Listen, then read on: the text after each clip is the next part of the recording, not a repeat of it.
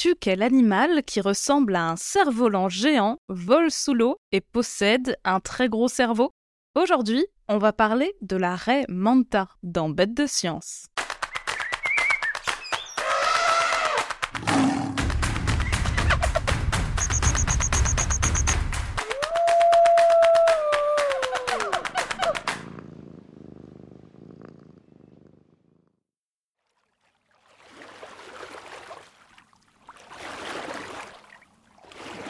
J'espère que tu aimes barboter. Aujourd'hui, on enfile combinaison palme et bouteille pour une virée aquatique dans les eaux tropicales. Allez, hop, allô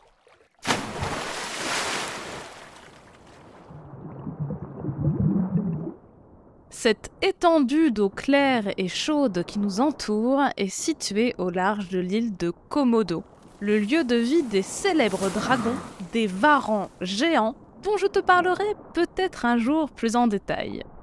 Cette île fait partie de l'Indonésie, en Asie du Sud-Est. Si je t'ai amené ici, c'est pour observer d'un peu plus près un poisson vraiment pas comme les autres. Attendons un peu, elles sont connues pour adorer ce coin.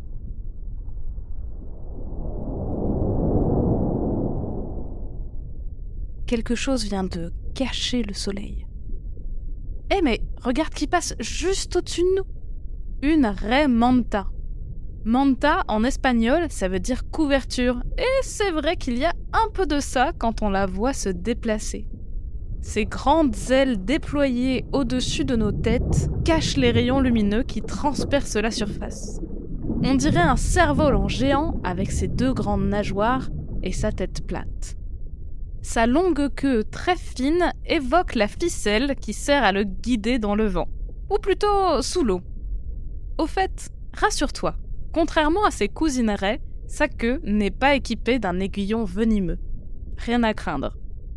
Approchons-nous un peu d'elle, mais tout doucement. Pas question de la gêner ou de lui faire peur. Tu as vu la taille qu'elle fait? Les raies manta sont les plus grandes raies connues à ce jour. On peut évaluer son âge selon ses dimensions. Plus elle a une grande envergure et plus elle est âgée. À vue de nez, je dirais qu'elle mesure bien 5 mètres d'un bout à l'autre de ses nageoires. C'est plus ou moins la hauteur d'une maison de deux étages. Et ne crois pas que ce soit si exceptionnel. 5 mètres, c'est la taille moyenne chez cette espèce. Comme les femelles sont sensiblement plus grandes que les mâles, je te parierais que notre amie est une femelle.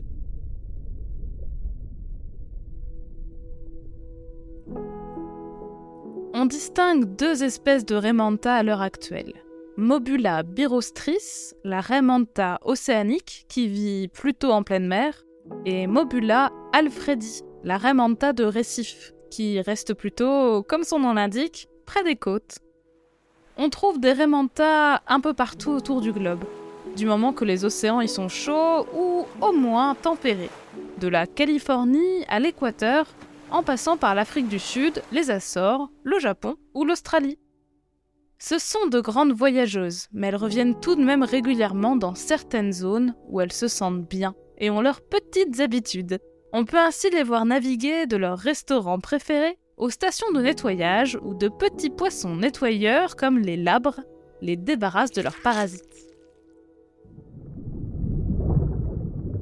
On a de la chance. Notre visiteuse nous donne des clés pour mieux l'identifier. Viens avec moi, on va essayer de passer au-dessus d'elle pour mieux voir son dos. Tu as vu? Elle est toute noire sur le dessus, avec du blanc sur le cou et au bout des ailes, alors que son ventre est tout clair. Et regarde le beau T noir sur sa nuque. C'est un dessin caractéristique chez les raies océaniques. Mais attention, d'un individu à l'autre, les dessins et les couleurs de peau varient. C'est pratique pour les reconnaître, mais ça rend parfois difficile la distinction entre les deux espèces.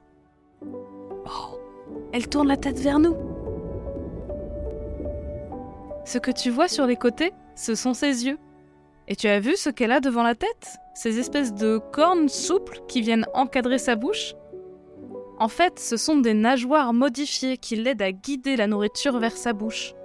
Les humains y voient des cornes et surnomment pour cela certaines raies des diables de mer.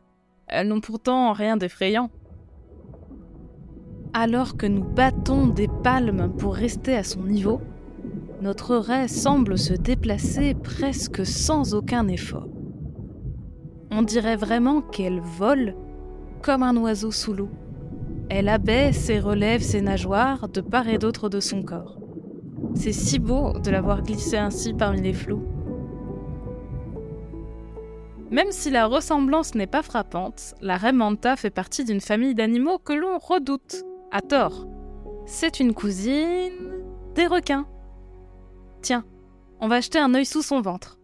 Tu vois les fentes alignées par cinq de chaque côté? Ce sont ses branchies qui lui permettent de respirer sous l'eau. Et si tu les regardes attentivement, tu verras qu'elles ressemblent beaucoup à celles des requins. Les raies partagent d'autres points communs avec leurs cousins. Regarde la surface de sa peau. Elle n'a pas d'écailles, comme le poisson archer que je t'ai déjà présenté. Et même si on ne va pas aller la toucher, tu peux me croire sur parole, la caresser est une très mauvaise idée. Bien qu'elle paraisse lisse, la peau des raies et des requins est recouverte de structures très dures, faisant un peu penser à de toutes petites dents qui leur permettent de glisser dans l'eau à toute vitesse. C'est très pratique, mais pas très doux pour les gratouilles. Enfin, contrairement aux autres poissons, leur squelette est fait de cartilage, bien plus léger que les os, ça n'en fait pas pour autant des poids plumes. Les plus grandes raies manta peuvent peser plus d'une tonne, le poids d'une voiture. Avec un peu de chance, notre ami va se mettre en chasse pour son dîner. Suivons-la. Les courants marins et les marées rassemblent le plancton dans la même zone. Les raies n'ont alors plus qu'à foncer dessus, la bouche grande ouverte. D'ailleurs, tu as vu ses dents? Rien à voir avec celles pointues et aiguisées des requins. En guise de quenotte, notre raie ne possède qu'une sorte de plaque râpeuse sur la partie inférieure de sa bouche pour broyer sa nourriture. Même si elle mange surtout de tout petits animaux qu'elle n'a pas besoin de mâcher, elle ne reste pas tout le temps à filtrer le plancton en surface, contrairement à ce que l'on a longtemps cru. Elle peut aussi chasser dans les fonds marins et avaler des petits poissons. Tiens, regarde la filée.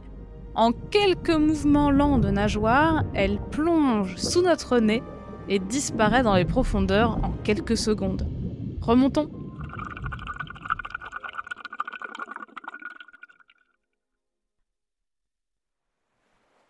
Leur vitesse et leur taille protègent les manta de la plupart des prédateurs. Elles ne craignent pas grand monde, à part les orques, de très gros requins et nous. Pêchés pour leur viande, pour alimenter les marchés de médecine traditionnelle, mais aussi piégés accidentellement dans les filets, la population de raies manta a chuté de manière très préoccupante ces dernières décennies. Même si elles sont protégées à certains endroits bien précis, comme ici, en Indonésie, leur pêche n'est pas encore interdite partout. Mais des études récentes ont montré que le tourisme pourrait représenter une piste de salut.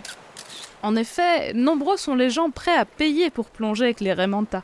Une manta vivante rapporte donc beaucoup plus d'argent que lorsqu'elle est morte. Je te l'accorde, c'est une façon un peu déprimante de voir les choses, mais au moins, ça peut lui garantir un peu de répit. Même si la plongée touristique doit être encadrée pour ne pas stresser les animaux, cette pratique donne un peu d'espoir pour protéger ces nageuses majestueuses. Malgré leur taille impressionnante et le fait qu'elles naviguent aux quatre coins du globe, on sait finalement assez peu de choses sur la vie des Remanta aujourd'hui. On les a longtemps pensés solitaires, mais il semblerait bien que les femelles et les jeunes se réunissent en groupe, qui se font et se défont au gré de leurs activités. Par exemple, tous les individus se rassemblent pour manger, comme le font les dauphins, les éléphants, les chimpanzés et les perroquets. Et tout comme eux, les Raymanta vivent longtemps. Plus de 20 ans pour sûr, mais peut-être beaucoup plus. Si les péchés est une si mauvaise idée, c'est parce qu'elles vivent au ralenti. Les raies mettent des années à devenir matures. Elles se reproduisent également très lentement. Une maman raie met environ un an à accoucher d'un seul petit, parfois deux. Car oui, les Raymanda accouchent. L'œuf éclot dans le ventre de sa mère et le bébé sort tout près comme chez les mammifères. On dit qu'elles sont ovovivipares. Et tu t'en doutes, avec une gestation d'un an, une femelle raie ne fait pas beaucoup de petits dans sa vie. On pense qu'elles se reproduisent tous les 2 à 3 ans. Alors si on les pêche en nombre, plus vite qu'il n'en est, la population n'a pas le temps de se reconstituer. Tous ces éléments, le fait de vivre vieux, de grandir lentement, de rejoindre des groupes d'individus qui bougent sans cesse, sont communs aux animaux que l'on qualifie d'intelligents. Notre raie manta fait bien partie du club. Par rapport à sa taille, son cerveau est bien plus gros que ce que l'on pouvait imaginer, et c'est le plus lourd de tous les cerveaux de poissons connus à ce jour. Mais malheureusement, il est très difficile de leur proposer des problèmes à résoudre pour tester leur mémoire ou leur inventivité. Facile de les suivre quotidiennement sous l'eau et de les habituer à la présence rapprochée de scientifiques trop curieux. Quant à leur faire porter des objets ou bricoler des outils, ça risque d'être un peu compliqué. Malgré tout, en 2016, Silla Harry et Dominique D'Agostino ont interrogé deux manta qui vivent en captivité dans un aquarium aux Bahamas sur leur manière de percevoir leurs reflets. Pour cela, ils ont installé dans leur bassin un miroir. Après une période où les animaux s'habituent à la présence de l'objet, mais aussi d'un panneau blanc de la même taille qui ne renvoie pas d'image, on observe leur réaction. Déjà expérimenté chez plein d'animaux, des chimpanzés aux éléphants en passant par les pies, ce test permet habituellement d'observer au bout de quelques jours ce que l'on appelle des comportements auto-centrés, centrés sur soi. Certains animaux, pas tous, finissent par utiliser le miroir pour s'observer. Les grands singes et les éléphants aiment beaucoup regarder l'intérieur de leur bouche, par exemple. Cette phase fait partie d'une expérience très populaire appelée test du miroir, mais qui est aussi controversée parmi les chercheurs. En effet, elle avantage les animaux qui utilisent principalement leur vue. Les chiens, par exemple, n'ont pas de résultats aussi impressionnants, car leur monde est surtout basé sur les odeurs. Les gorilles, eux, ne le réussissent pas non plus, car regarder un autre gorille dans les yeux est très insultant. Alors, ils ne risquent pas de fixer leur reflet. Seule une gorille, élevée par des êtres humains, qui n'avait pas les codes sociaux des gorilles sauvages, l'a passé avec succès. Tu devines de qui il s'agit? Oui, c'est l'affectueuse Coco, dont Marie t'avait déjà parlé dans Bête de science. Ainsi, même s'il fonctionne très bien chez les humains, le test du miroir n'est pas une expérience que l'on peut généraliser avec tous les autres animaux. Alors, que penses-tu que nos Raymanta aient fait de leur côté face au miroir? Eh bien, les deux raies ont passé beaucoup plus de temps dans la zone de l'aquarium dédiée à l'expérience quand le miroir était présent. Elles ont bougé leurs cornes à l'avant de la tête et ont fait des mouvements répétés en cercle près du miroir. Les scientifiques ont même vu l'une des raies tourner son ventre vers le miroir, une zone de son corps qu'elle ne peut pas voir en temps normal.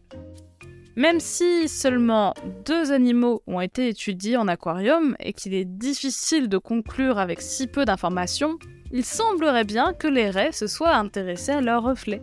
Ce que l'on était bien loin d'imaginer. Affaire à suivre. Allez, on récapitule. La raie manta est un immense poisson équipé de nageoires en forme d'ailes, cousine des requins. On les trouve dans toutes les eaux tropicales et tempérées du globe, mais comme il est difficile de les suivre dans leur milieu naturel, on ne sait encore presque rien de leur vie. Elles se nourrissent de plancton mais peuvent aussi pêcher quelques animaux plus gros au fond de l'eau. Alors qu'on les a longtemps pensées solitaires, on se rend compte à présent qu'elles se regroupent temporairement. Les scientifiques ont également découvert qu'elles posséderaient les plus gros cerveaux de tous les poissons et qu'elles semblent intéressées par leur reflet dans un miroir. Il reste encore tellement de choses à découvrir sur leur façon de percevoir le monde. Ces ballerines aquatiques conservent tout leur mystère. Alors, pas si bête la Remanta Merci d'avoir suivi cet épisode de Bête de Science. Si ce podcast te plaît, tu peux t'abonner pour découvrir de nouveaux épisodes toutes les deux semaines et en apprendre toujours plus sur la vie fascinante des animaux. Si tu nous suis sur Spotify ou Apple Podcast, tu peux même nous laisser 5 étoiles pour nous dire qu'on fait du bon travail, ou nous laisser un commentaire si tu veux qu'on parle d'une bestiole en particulier. A bientôt, jeune aventurière et jeune aventurier!